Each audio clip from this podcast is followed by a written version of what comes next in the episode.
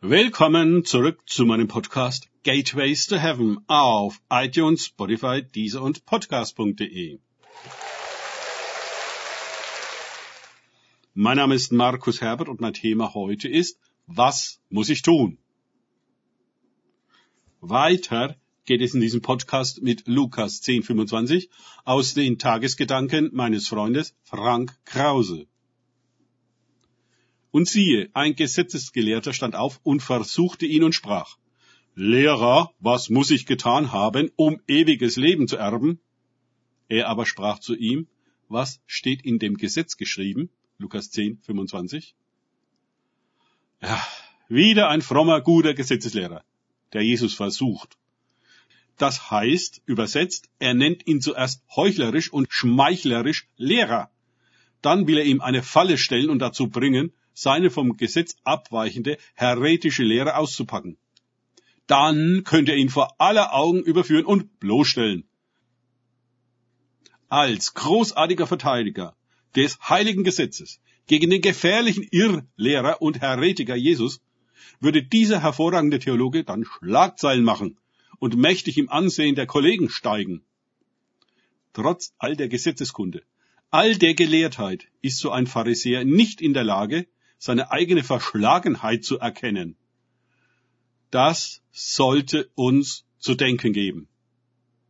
Er benutzt das Wort Gottes nicht als Spiegel, um sich selbst zu erkennen und zu beurteilen, sondern um andere bloßzustellen und zu richten. Er will den Splitter aus dem Auge des Bruders ziehen, während er den Balken im eigenen nicht erkennt. Wir können durchaus viel Bibelkenntnis haben und alles besser wissen und dabei nichts anderes als Heuchler, Versucher und Fallensteller sein, die sich in ihrer Überlegenheit sonnen. Ihr Ego ist voll in Kontrolle. All die vom Gesetz geforderten Haltungen und Handlungen werden einstudiert und vorbildlich inszeniert. Nur, dass der innere Mensch des Herzens so weit davon weg ist, wie die Erde von der Sonne. Der Religion indes reicht dieses äußere Schauspiel. Was hinter der Fassade liegt, die Wahrheit, interessiert nicht und geht auch niemanden etwas an. Immer wieder lauern diese professionellen Gutmenschen Jesus mit ihren raffinierten Fangfragen auf. Und immer wieder fängt Jesus sie im Gegenzug mit ihrer eigenen Gesetzlichkeit. Typischerweise stellt er ihnen als Antwort eine Gegenfrage. Was sagt denn das Gesetz über deine Frage? Als Gesetzeslehrer wirst du das ja sicherlich wissen fordert Jesus den Schriftgelehrten heraus.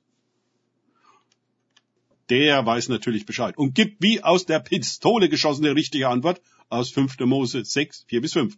Du sollst den Herrn, deinen Gott lieben und 3. Mose 19, 18 und deinen Nächsten wie dich selbst. Jesus lobt ihn. Alle Achtung. Gut geantwortet.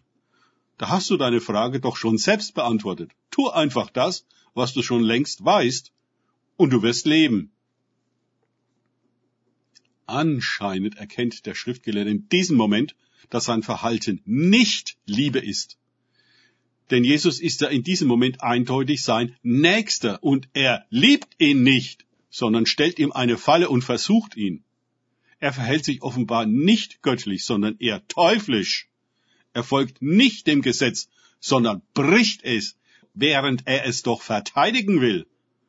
Da er seinen Ruf wahren will, verkompliziert er die Situation mit einer weiteren unnötigen Frage. Das ist so etwas von typisch für viele theologische Gebildete. Sie verlieren sich in endlosen Thesen und spitzfindigen Kommentaren, so dass das Eigentliche, die Liebe, dabei untergeht und nicht getan wird. Es ist ganz leicht, einen Gottesdienst lang ein frommes Gesicht zu machen, um sich dann am Montag gegen jedes gepredigte Wort über die Liebe wie ein Teufel zu benehmen. Frei nach dem Motto, betrüge und belüge deinen Nächsten wie dich selbst. Es gibt eine Art Gewohnheitsheuchelei, die das Religiöse auf den Sonntag verschiebt und ab Montag wieder durch und durch weltlich ist. Nach dem Motto, der Sonntag gehört, naja, zumindest teilweise Gott und der Rest der Woche mir und meinem Geschäft. Die religiöse Pflicht ist erfüllt, der Rest ist meine Sache. Jeder von uns kann sich die Frage des Schriftgelehrten zu eigen machen und damit zu Jesus gehen. aber ohne Hintergedanken. Herr, was muss ich tun, um das ewige Leben zu bekommen? Die Antwort ist klar. Du sollst lieben. Denn Gott ist Liebe. Mach's einfach wie er. Dann fragen wir verzweifelt über unsere Unfähigkeit zu lieben. Wie soll ich das denn machen? Die Antwort muss ein jeder für sich selbst von Jesus holen. Um den Begriff Liebe kommen wir nicht herum. Wir sind von ihr und für sie geschaffen. Sie zu erkennen und in uns aufzunehmen, ihr zu folgen und sie zu verwirklichen, das ist Glückseligkeit. Es macht uns lebendig. Was das bedeutet, ist indes ein Geheimnis und braucht für jeden einzelnen Menschen eine ganz persönliche Offenbarung. Sonst ist es nur Theorie und Theologie, mit der man einander totschlagen kann. Danke fürs Zuhören. Denkt bitte immer daran. Kenne ich es oder kann ich es? Im Sinne von erlebe ich es. Erst sich auf Gott und Begegnungen mit ihm einlassen, bringt wahres Leben und die Liebe Gottes. Gott segne euch und wir hören uns wieder.